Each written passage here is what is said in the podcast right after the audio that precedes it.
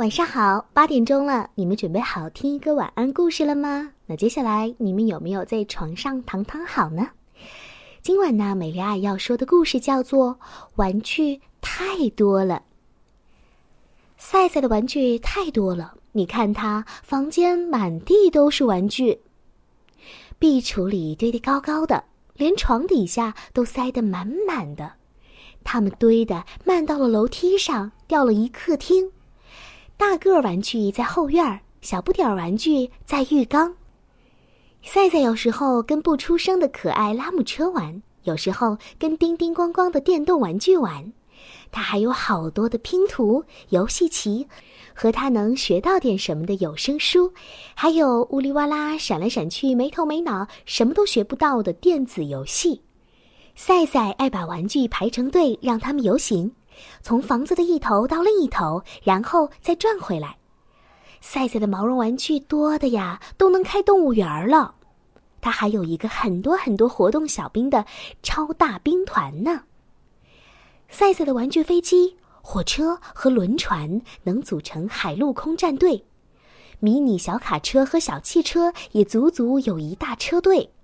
他还有很多很多乐器、画笔和颜料，还有外星人的太空装备。所有人都送赛赛玩具，爸爸妈妈当然包括在内了。除了他们呢，还有奶奶、姥姥、爷爷、姑姑、舅舅、表哥。不管是大节还是小节，他们都会送赛赛玩具，连国庆节都要送，更不要说他的生日了。赛赛过生日的时候，小伙伴们也都送他玩具。他去参加小伙伴生日聚会的时候，得到的回礼还是玩具。快餐店的汉堡包套餐里有玩具，学校里好学生的奖品也是玩具。看牙医不吵不闹得到的奖品还是玩具。哇，真是数也数不清的玩具呀！赛赛这家里呀，玩具成了灾。小朋友们。你们有没有光着脚踩到过玩具或者是尖尖的棋子呢？哎呦，那一定特别疼，所以更要提醒你们像赛赛的爸爸那样是个大胖子。还有一般就是一大筐衣服，走得好好的，一不小心就被铁轨呀或者赛车绊了个大马趴。终于有一天，赛赛的妈妈忍无可忍了，她一边上楼一边喊：“赛赛，你的玩具太多了。”啊，怎么会呢？我们得把其中的一部分处理掉啊！这个消息对于赛赛来说可真是晴天霹雳呀！妈妈命令赛赛把他不想要的玩具挑出来，放到一个纸箱里。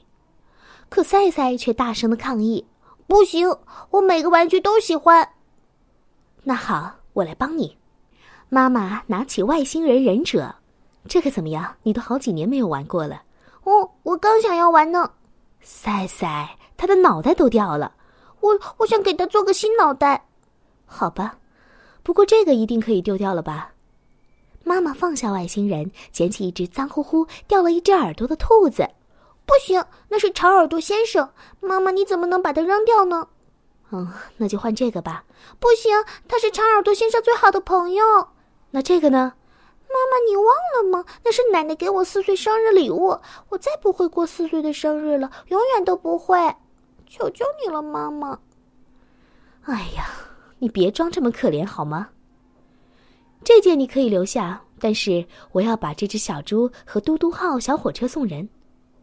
这样吧，妈妈，小猪你可以拿走，嘟嘟号我要留下。哼，你可真是会讨价还价呀！嘟嘟号留下，奶牛猫猫要放到纸箱里，好不好？那换成小锤子和悠悠球行吗？外加一个橡皮小人，随便挑。你是想把他们全部请进纸箱呢，还是想一个星期不看电视？赛赛想来想去，还是觉得看电视比较重要，于是说：“那好吧，一言为定。”妈妈长舒了一口气：“哎呦，谢天谢地，终于处理掉几个玩具，没想到这么费劲。”妈妈累得一屁股坐到了地板上，身边正好有一个海盗鸡蛋头。只听他乌拉乌拉的喊：“哎呦，还有这个家伙呢！我看他好像也没什么用了。”“嗯，没问题。”赛赛的回答让妈妈差点晕倒。“哎，奇怪，为什么不争了呢？就这样不要了吗？嗯，当然，因为那是爸爸的。哈，原来是这样。赛赛和妈妈把每个玩具箱都翻了个遍，每个橱壁、每个床底下都不放过，家里的每件玩具都过了一遍。他们争啊争，扯啊扯，终于挑了一个纸箱玩具。妈妈累坏了，下楼去喝杯热茶，喘一口气。等他再上楼想把玩具搬到车上去的时候，发现收拾的整整齐齐的纸箱不见了，那些准备扔掉的玩具都摊在地上，乱七八糟的一堆。赛赛，怎么回事？我们都说好了。妈妈，你说的对，我的玩具太多了。可这个纸箱不能拿走，因为它是最棒最棒的玩具。妈妈冲到屋里一看，赛赛正坐在纸箱做的简易宇宙飞船里，飞向他想象的宇宙去呢。小朋友们，你们的玩具是不是也超级多呢？不管是多还是少，我们一定要记得做好玩具收纳的工作，否则家里岂不是变成了一个垃圾堆？